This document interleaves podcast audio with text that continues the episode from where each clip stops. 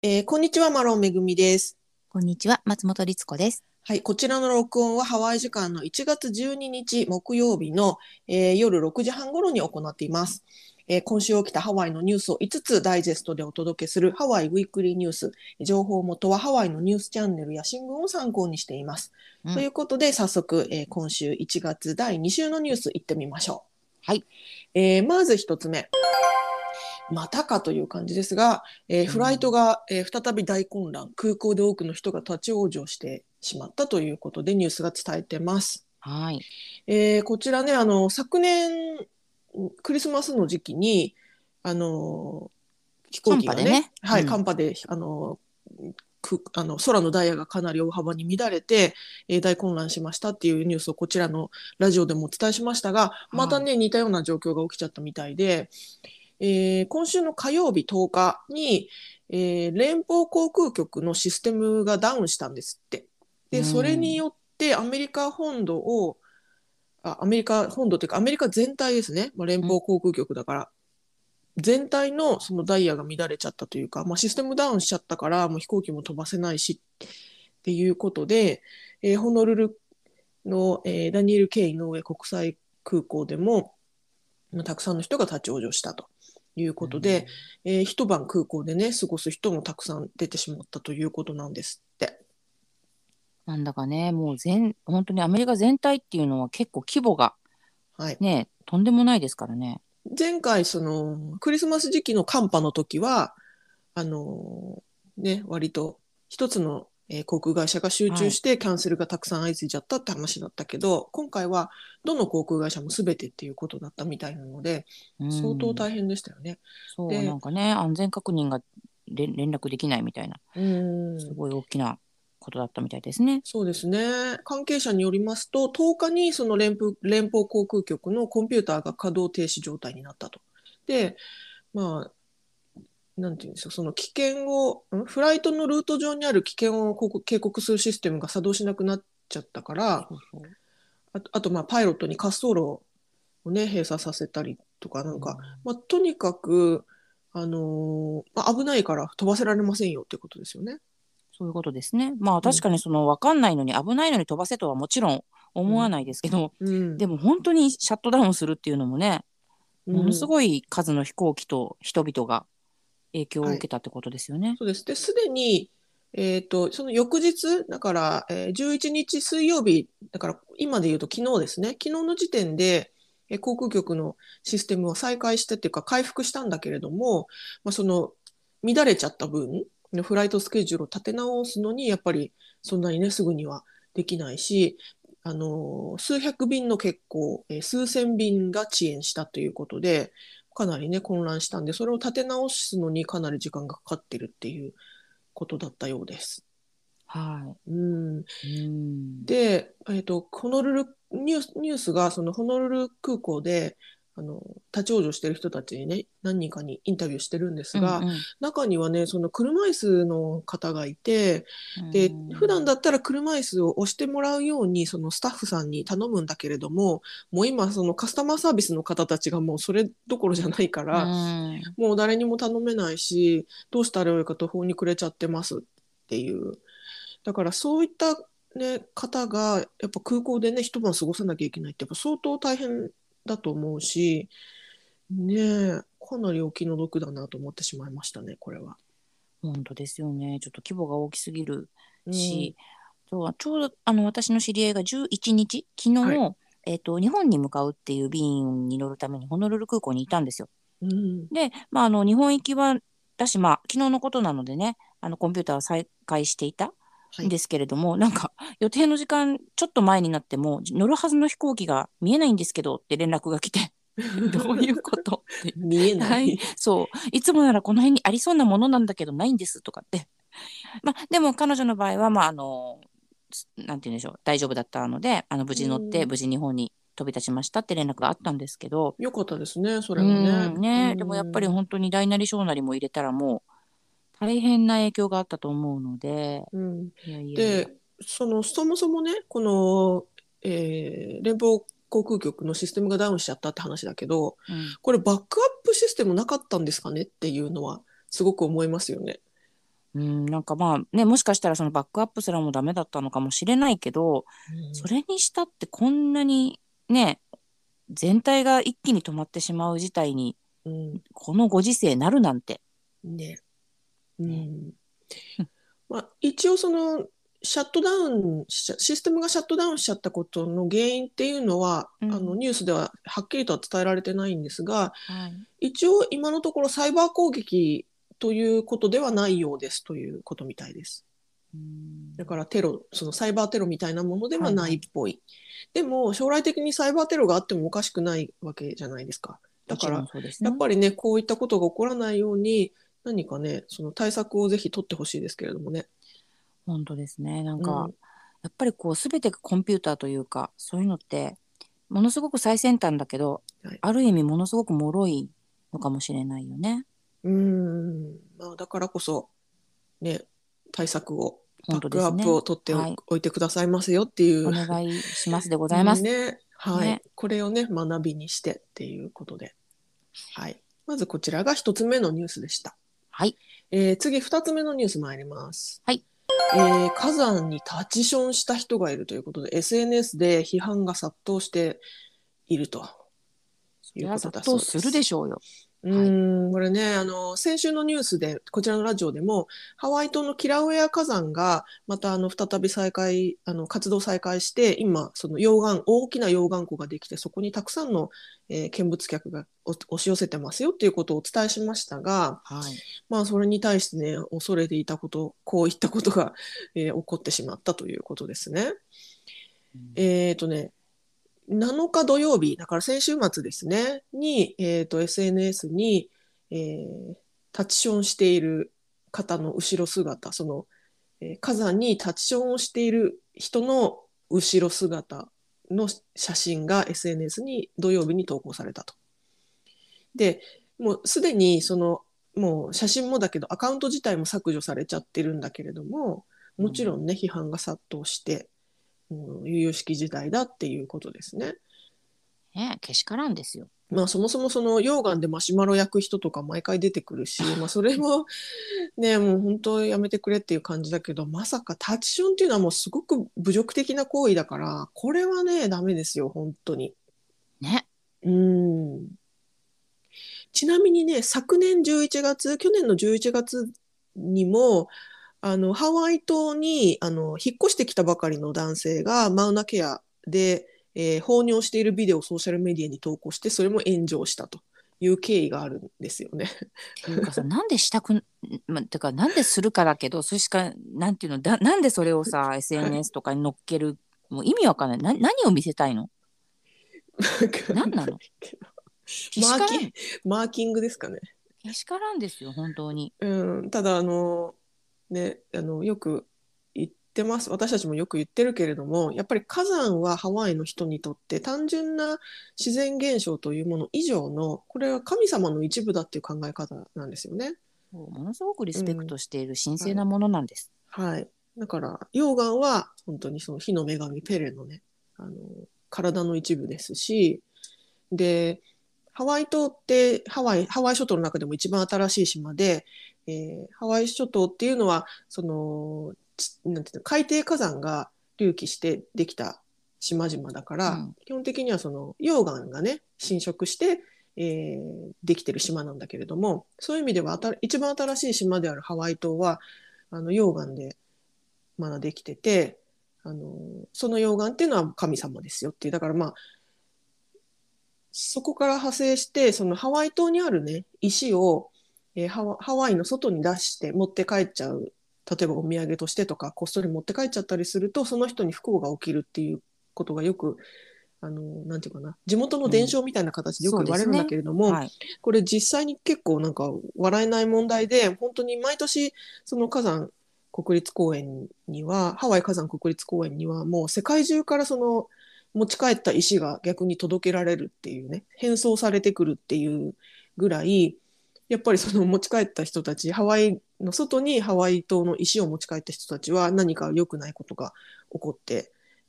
いるとでそれがたたりだっていうふうにやっぱりたくさん語られていて。うん。そういう力がある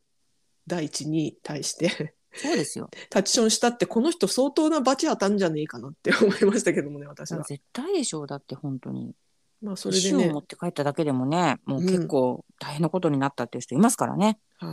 はいね律子さんもね実際にそういう話聞いたとかっていうの前おったしゃってました。もんね。うん、うん。私はしてないですけどね。うん、もちろんね、はいうん、だからタッチションしたんおしっこかけたなんてもう相当のバチがもう当たってしまえと思いますけれどもねこれは本当ですよ。何を考えてるんだろうって思っちゃう。うん、でこの火山国立公園ではあの公園内で怪しい行行為を目撃したりあのそういったことがあったらぜひあのこの電話番号に電話してお知らせくださいっていうようなね番号も出していてだからまあみんなでね見張るじゃないけどうん。そういう行為っていうのは良くないよっていうことをねもっとあの周知していかなきゃいけないなっていうこととともにあのこのニュースにもねそのハワイの先住民活動家の方もあの出出出演というか、うんまあ、コメント発表してててましたねうん、やっぱりねこれは由々しき事態ですよっていうこれは私たちハワイアンにとってはもう本当に許し難い行為ですっていうことを言うとともにやっぱりねあのなんか私たち全員がやっぱりしっかり協力してあのより良くしていきましょうっていうこともねおっしゃってますね。はい。本当です。うん、ね。ね。もう本当変な人いるなと思いますけど。はい。はい見かけたら、もちろんね、みんなで。うんまあ、できればねその場でいやいやいダメでしょってねもちろん言えたら一番いいけどね。うんはい。ということでございました。こちらが2つ目のニュースでした。はい。はい。では次いきます。次3つ目のニュース。はい。えーオアフ島のパーキングメーターがこの先半年は、えー無料になるそうです。うんうん。これパーキングメーターっていうのは何かっていうと、ハワイの路上駐車するときに、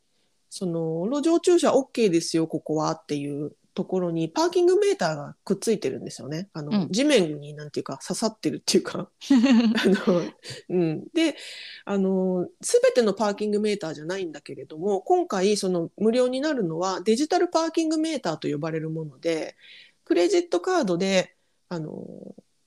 決済ができるような、うんあの、うんパーキングメーターがあるんですね。はいで、こちらがなんで無料になるかっていうと、システムダウンしちゃったっていう話なんですよね。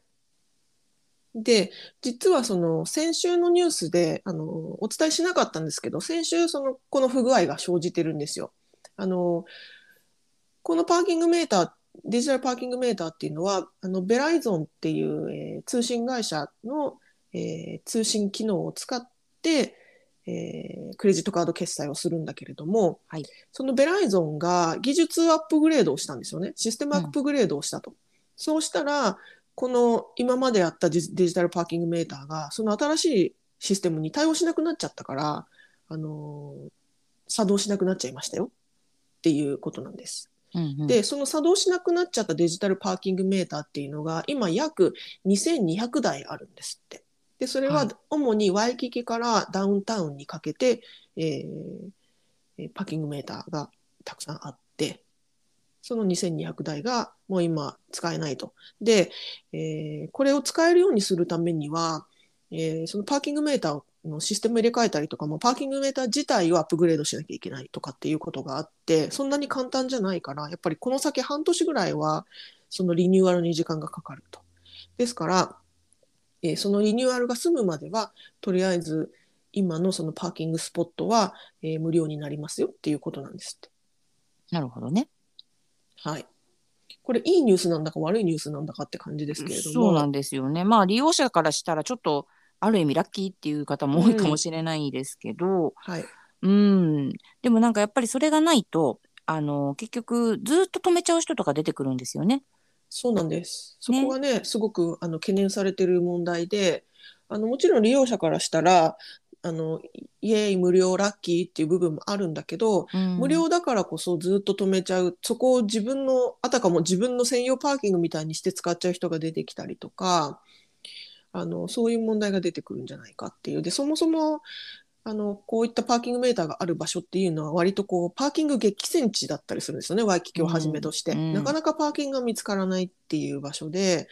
特にワイキキではあのワイキキで働いてる方もそのパーキングを使ってたりするからだからあの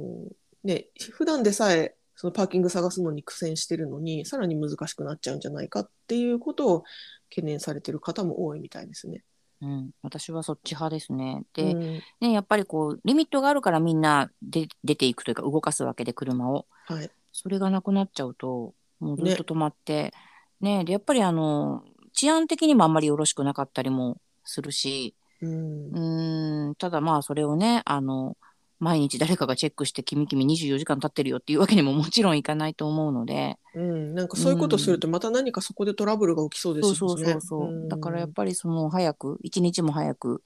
まあ、あのちゃんと復活するのがいいんじゃないかなって思うのとともにですね私あの、うんそのアップグレードをしして治った瞬間に、あの料金上げないでねって思ってます。そうなんですよ。これあのそもそもこの、えーパーキングの売り上げというか収益というのはこの、えー政府のねハワイ政府のところの収入源になってるわけなんですよ。運輸サービス局というところなんですが、このハワイ州政府の運輸サービス局の見入りが減ると。でさらにそのアップグレードシステムのアップグレードにもお金がかかると、えーいうことで、えっとね、まずね要はこの先半年間はこの2200台のパーキングは無料になっちゃうからその分の損益っていうのは約100万ドルぐらい、えー収益えー収益を失うと。で、うん。さらに新しいシステムの設置に数百万ドルの費用がかかると。だからもう合計したらもうね相当な出費になっちゃうわけですよ。ね、だから。それをね取り返すために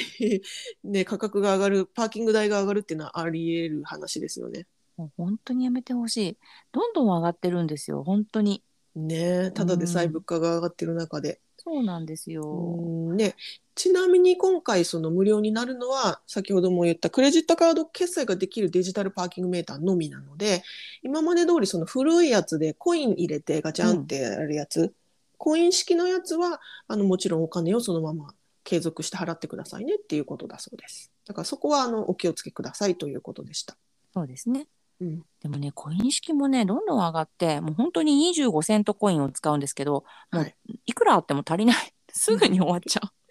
う。なんとかしていただきたいいろいろ。本当ですね、はいまあ、パーキングはねそもそも足りないし、ねえ全部足りないかなか難しい問題ですけれどもね。はい。はい。ということでこちらが3つ目のニュースでした。はい。次4つ目のニュース参ります。えーツアーボートがザトウクジラに大接近したということでニュースが伝えてます。こちらね、あの今あのハワイは冬の時期ですからあの出産と子育てのために、えー寒い、えー冬の冬じゃないや北の海からザトウクジラたちがね温暖なハワイの海に滞在してるわけですよね。うん。だからホエールウォッチングの季節なんだけれどもそれでその、えークジラを見るためのツアーボートっていうのもたくさん出てる中で一つのねツアーボートがすごくザトウクジラに接近したっていうことが起きたんですって。はい。でこれあのニュースでもそのツアーツアーの方がねあの撮ってる動画があるんですけど、うん。えー、と概要欄にその動画が見れる YouTube のリンクを貼りますのであのぜひご覧いただいたらおご覧いただけたらと思います。これねすごいですよ。こんなにあのえしかもね一瞬じゃなくてねかなり長い間、うん。えーザトウクジラが本当に幻想的にその、えー海の中にいる様子をね本当に間近で撮ってるっていうことで、ね、すごいビデオでした。私も見ましたけどね。はい、うんこれが起きたのがハワイ島沖ですって。はいでハワイ島のハワイアドベンチャーズコナという会社の、えーツアーボートが、あのーコナコナのあの海岸線に沿って、あのーツアーのね、えーをやってた時にクジラに出くわしたというあのザトウクジラに出くわしたと。で、あのもちろんねザトウクジラとはあの距離を保って、あのーいなきゃいけないので、はい。そんなにね、むやみやたらにこう近づけないんですよね。一応、えークジラから100ヤード、約91メートルは離れた、最低でも離れなければいけないという決まりがありますから、はい離れてたんだけれども、えー逆に今回のケースで言うと、クジラの方からツアーボートに寄ってきたとうん。うんいうことなんですって。で、えーその後クジラは30分以上ボートの周りをぐるぐる、えー回って泳いでいたということで。だからクジラはおそらくそのボートに気づいて、えーなんていうかな、まるまるでそのボートとコンタクトを取るというか、あの何かね、インタラクティブなやり取りをするかのような感じに感じられた、すごくスピリチュアルな体験だったっていうふうに、この、えーツアーガイドさんの方がコメントされてます。ね。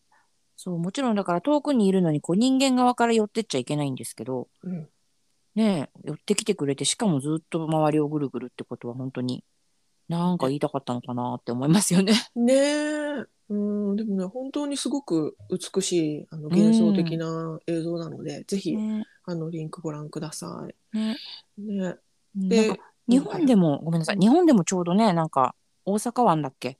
ああ、あれはマッ。コウクジラだったかな？ざザトウじゃないです。けど、ね、なんか、ま、迷い込んでしまってっていうのをニュースでやってましたけども、うん、ね、この時期、い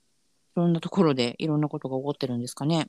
ね。え、うん、なかなかね、そのイルカは割と寄ってくるっていうのを聞きますけど、うんクジラがここまで寄ってくるっていうのは私あんまり聞いたことがなくて、ですね。うん、でこのツアーボートそのツアーボートに乗っていたツアーガイドさんも自分は9年間9年以上こういったその海のツアーっていうのをやってるけれどもここまでのあのなんかクジラに接近したこういった出会いは初めてでした、うん多分あの、えー一生に一度の体験だと思うっていうふうにコメントされててまあそうでしょうねっていう感じですね。まあでも本当にねプロの人にしてもとてもレアな体験ということだからその日にねたまたまその船に乗っていた観光客の人うん、ラッキーですよね。ね相当ラッキーですよね。うんうん、はい。ということで、こういった出来事があったそうです。はい。はい。こちらが4つ目のニュースでした。うん。はい。では、えー、5つ目のニュース、最後のニュース参ります。はい。えーついにさようならということで、えー最後の機械だが今週末ハワイに登場するそうです。おお。機械だっていうとね、日本の若い方は、ご存知 ないかもしれない。実は、あの、日本生まれのキャラクター、機械だっていう、なんていうの、戦隊ものみたいな？もう走りですね。人造人間機械だっそうそうそう、け。実は人間機械だっていうのがあって、これが、あの、実はハワイでは、なんていうか、こう、脈々と人気なんですよね。うん。うん、でハワイのに世代にこう受け継いであのずっと愛されてきた、えー日本のこういう戦隊ヒーローの機械だなんですけれどもうん。今回、えー今週末、えーこのハワイに登場するんだそうでなんかイベントがあるんですってでそれが、うんえー機械だの引退になるということなんですって。ね。うんそうなんですよね。はい。あの戦隊ものって、まああのね、今でも日本でずっと脈々とそれこそ、えー、とやってると思いますけど仮面ライダーとかね、なんとかライダーと、あの中身の人と、うん。その外なんていうんですかへ変身前と変身後っていうのがあるじゃないですか。はい。で変身後って正直あの誰がやっても同じような感じに見えるじゃないですか。はい。だけどそのな変身前の方がはいもう何十年とそれをこう背負ってるというか、うん あんまりそういうのって聞いたことないなと思ってちょっとちょっと感動的だなと思ってます私。うん、確かに確かに。ね、1970年代にと登場した、えーキャラクターでで、ハワイに初めて来たのは1975年ですから、うん、もうね、な50年前そういうことか。そういうことですよね。うんうん。で、まあ、そこからハワイでは、まあ、世代的に言うと、まあ、1960年代から70年代前半に生まれた人たちうんうん。ぐらいの世代の人たちが要は子供の頃に、えーその機械談を見てでずっと好きでっていうことなんだけれども今そういった方たち要は1960年代後半生まれの人たちもそろそろねご高齢になってきて、うんでまあそれに合わせて機械団もそろそろ引退かなっていうことで今回の、えーハワイ日本文化センターハホノルルですよねハワイ日本文化センターではい1月15日日曜日にトリビュートが行われるんだけれども機械団の。うんでそれが最後になりますっていうことなんです。ね、その要は俳優さんがいらっしゃるってことですよね。そのようですね実。際にね。うん、ではいサイン会もあると、うんうん、ステージがあってそれでサイン会もあるっていうことです。すごいことですよ。ね、うん、あの私2000年にハワイに移住してきてるんですけど、はい、その頃にあの聞くテレビっていうね、あの日本語放送が、うんうんテレビのありまして地上波でではいそこでね確か毎週土曜日に機械ダーやってたんですよ。うんもう何回目の再放送か知んないですけどずっとやっていて、はいえーこんなのハワイでやってるってすごいびっくりした覚えがあるんで。す。うんはい。だからそれがねやっぱりこうもうちっちゃい時からそれをここで見ていた人たちはみんな、うんそのまま大人になりごはい高齢になり、うん。うーんなんかね本当感動的だなと思います。うん、多分ね、に律子さんが見てたのが、2002年に機械ダーが新型、えーなんだ、カム、えーえーと、機械ダーがそのカムバックした。あじゃあそれだ。でだから多分それですね。うん、そう出ててであのーその主人公の人って二郎って言うんですよ。はいはいはい、そうですね。二郎があの機械ダーになるんですね変身するんですけど、はいはいで あのうちの旦那さんの名前ってあの龍次郎って言うんですけどはい。日本人なんでうんうん龍次郎って言うんですが龍次郎って言えないんですよねこっちの方々。ウェアウジャワうん、とても、うんなんですけどハワイでは二郎って言えばすごい簡単に覚えてもらえるって言ってました。機械ダーのおかげでみんな知ってるからね。そう。それぐらいね、あのー本当にね、根ざして、ハワイに根ざした、すごうんいヒーローなんですよね。うーん。機械ダーは特にね、その世代の方たちからしたら。はい。あちなみに俳優さん、バンバン大輔さんですね。、ねバンさんですね。はい。がいらっしゃるということでね。はい。私も、あの、なんか機械だ、なんだっけな、名前忘れちゃったけど、あ、リブートだ。映画見に行きました。あ、見に行きました。あれ、一緒に行ったんじゃなかったっけかな。一緒に行きましたよね、多分。一緒に行った気がしますね確。見ましたね。あれがだから2010何年かですよね。確かね、行きました、行きました。うん。そうなの。それにもね、バンさんが出られてて。うん。うん。そう、なんか機械だと美人だだったっけ？女性ヒロインもいるんだよね。うん、確かそうそうそうそうそう。すごい名前だよね、今思えば。ダーってなんだっていうね。美人ダー、ダーって。あね、でもなんかちょっと最後と思うと、ちょっとこう、センチメンタルな感じもしますが。ーねえう。ん、ね。はいあのハワイにいらっしゃる方は、会えるさ最後のチャンスってことですね。ね15日いね、いい幕引きになることをうん願っております。本当ですね。はい。ということで、えー以上5つ今週のニュースをお伝えしました。はい。えー概要欄にソースのリンクを貼ってますので、ご興味のある方はぜひご覧ください。はい。ということで、今週もご視聴どうもありがとうございました。ありがとうございました。はい、さようなら。さようなら。